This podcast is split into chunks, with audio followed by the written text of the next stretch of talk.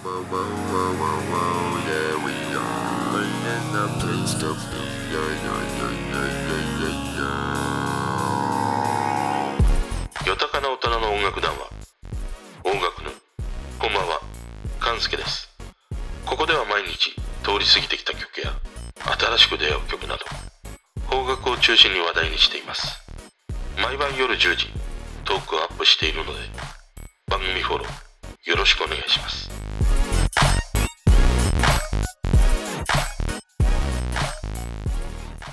今日はね、再び Spotify のアーリーノイズからいいなと思えるアーティストの話をしたいなと思います。で、前回この Spotify のアーリーノイズからね、2組いいなということで話したんだけど、前回はテレビでオンエアされた10組の中からの2組だったんだよね。で、あの、Spotify のアーリーノイズのプレイリストの方には全部で50組のアーティストがピックアップされていて、今回ね、その全部50組聞いてみてね、改めていいなと思えたね、アーティストについての話をしたいなと思って、そのきっかけになったのがね、夜の糸電話さんからいただいたお便りだったんだよね。まずね、お便り読まさせてもらいますね。いつもあの、ありがとうございます、本当に。こんにちは、こんにちは。いつも楽しみにしています。私も Spotify アーリーノイズ確認してみました。ドングリズ、アムパム、ヒミ、カッコ、チャラの息子あたりを押していたので、ぜひみんなに知られてほしいですって言いたかっただけなのかもしれませんというね、ことでした。ありがとうございました。ドングリズとアムバムは聞いてたりしたんだけど、ヒミは知らなかったですね。あの、チャラの息子っていうことはね、浅野忠信の息子でもあるっていうことだもんね、これね。でね、ドングリーズは、あの、カンジャムで2020年年間ベスト10でね、蔦谷光一とか、あと川谷絵のもピックアップしていて、それで知って聞いてみたんだけど、ものすごくこう、リリックは泥臭いようなね、印象があるんだけれども、それをすごいこう、おしゃれな感じというのかな。あれがすごく心地がいいなと思ってね、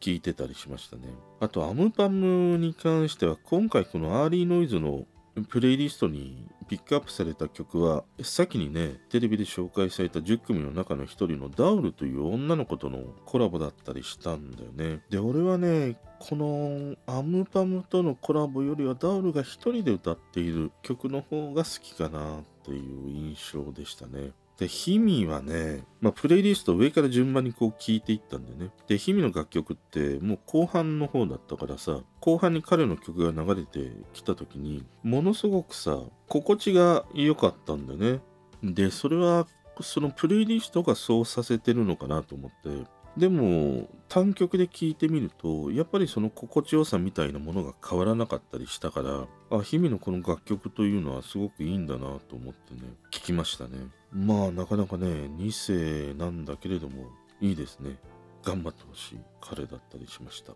で今回そのまあテレビで紹介された以外の40組と、まあ、前回テレビで紹介されたね10組全部まあ50曲聴いてみたんだね。でね、全部聴いてみて思うのはね、まあ昭和のおっさんからするとというかおっさんじゃないな、もうダンディーだね。大人からすると、あの、どの曲もこう似たような感じに聞こえてしまうんだよね。同じような感じだなっていう印象があって、なんていうかこう、ダイナミズムがないというのかな。なんか俺が私が変えてやんぞとかさ、こう強烈に主張してくるような歌声とかね、そういうものがないなという印象なんだよね。それはこの Spotify がこのね、プレイリストを作ったということもあるし、まあそれが今の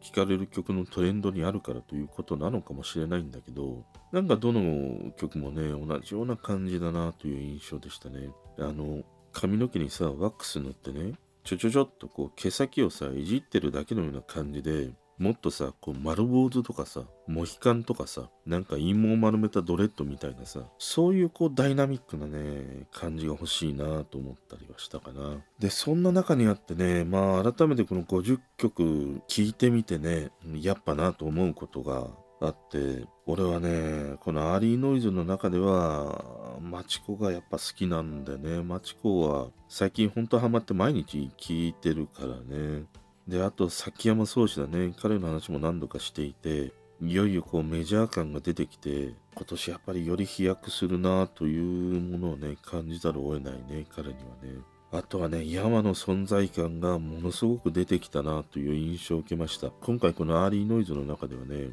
メゾンデという誰かちょっとわかんないバンドなのか何なのかちょっとね、あの、深くまで調べてないので、まあそのメゾンデとコラボをしている楽曲でセブンイレブンのタイアップになっていたり、する曲なんだよね。で、山はあの、デイドリームビリーバーもね、セブンイレブンのタイアップ曲で歌ってたりもして、あの、山の歌声って一聴してさ、山ってわかるじゃん。ものすごく印象的な声だからさ。これはね、最大のやっぱり武器だなと思って、例えば今言われている夜系のね、ボーカリストの人たちって、例えばピンで歌った時に、パッとその歌声を聞いてね、例えばイクラちゃんとかさ、スイートがってわかるかっていうとなかなかちょっと難しいと思うんだよね。あのユニットがあるからこそのゲージとしての歌声だったりするからさそういう意味においては山の歌声っていうのはどこに行ってもやっぱり山なんだよね山ってもうすぐわかるんだよねだから俺は山はねかなり今年伸びていくんじゃないかなということをね感じましたね。で今回ね改めて、まあ、残りの40曲の中からねいいなと思ったね、アーティストの話をしたいんだけど、あの、今回も全然何の、その、今回紹介するアーティストの背景も知らないし、どういう人たちかも知らないし、単純にこの Spotify のプレイリストを聞いて、あ、俺がなんかいいなと思った、えそんな人をね、ピックアップしていますので、あまりその深くまでどういう背景があってとか、そういうのがね、わからない状態で、単純にもう曲だけ聴いてということです。でね、まず一組目がね、浦上早期が歌う芸術と治療という曲ですね。この曲はね、かなりこうめんどくさいというか、まあややこしいことやってるなっていう感じなんだよ。この曲のメロディーの背景にさ、ジャズが流れているんだよね。ジャズのピアノが流れていて、で、そこに彼のボーカルが乗るんだけど、ボーカルのメロディーとジャズのメロディー全然違うメロディーなんだよ。二つのメロディーが混在しているような曲なんだよね。だから最初聞いた時に、なんか不協和音な感じがして聞きづらかったんだけど、だんだん聞いていくとね、そのずっとある不協和音が絶妙なこうバランスをとっていくんだよね。で、変なこう癖になるようなね、感じがあって、この浦上早期のこの曲はね、なんか俺は新しい可能性を見せてくれたなという感じがしましたね。今回改めて聴いたこの50曲の中では、一番その曲ということでのなんか革新性を感じさせてくれた一曲だったりしましたね。そしてね、2組目はね、初恋フューチャリング花が歌う AM8 という曲ですね。あのー花という彼女はね、歌うんだけれども、初恋っていうフレーズが出てくるんだけれども、この初恋というフレーズがさ、ものすごくこう印象的に残る曲なんだよね。あの、彼女の歌声ってこう浮遊感がある歌声なんだけど、この初恋っていうフレーズだけがね、ものすごくこう浮かび上がってくるんだよね。で、気になってね、この曲だけあの MV を見てみると、また曲だけ聴いた時とは違う風景がね、MV にはあって、それがすごく良かったりしましたね。たださ、これさ、AM8 がね、曲名なのか、彼らの名前なのか、初恋もこれ曲のタイトルなのか、名前なのか、ついでにね、花というものもさ、曲名なのか名前なのか、わからないんだよ、これ本当に。おっさんには。ややこしいね、これ本当に。まあでもね、この初恋フューチャリング花の AM8 という曲は良かったですね。でね、3組目。3組目はね、こいつら空いている。新上17歳ですね。あの、去年の年末だったかな？彼らの曲聴いていて印象に残ってたんでね。で、こうしてピックアップされると、あ、そうだったんだな、みたいなね、ことを思って。この曲はさ、もう横浜中華街にあるような雑貨店な感じなんだよね。ものすごくこう、キャッチーなメロディーとフレーズで歌われていて、あのー前にも話した2021年は、聴かれる曲から使われる曲というものがよりね、ヒットにつながっていくという話をしたんだけど、まさにこの曲なんかそうで、このメロディーとかね、キャッチーなフレーズと相まってね、TikTok とかですごく使われやすい一曲なんじゃないかなという、そんな印象を持つね、この曲でしたね。あと個人的にはね、このタイトルとか名前がいいよね。インパクトがあって、こいつら空いているとかさ、新上17歳ってようわからんね、新上17歳って。で、こういうね、タイトルとか名前に負けず、その曲もね、ちゃんとその、表しているというのかな。そのタイトルに負けないね、だけの存在感を持ってたりもするからね。使われる曲ということでね、注目していきたいこの苦味17歳だったりしたかな。俺はこの3組かな。あとね、歌声ということで言うとね、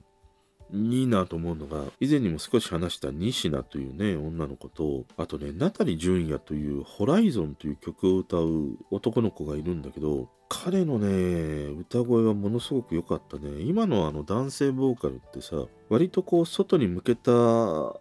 るさという声ではなくて、内側に入るような感じの声が多いんだよね。でもね、このナタリ純也のこのね、曲の歌声を聞いた時に、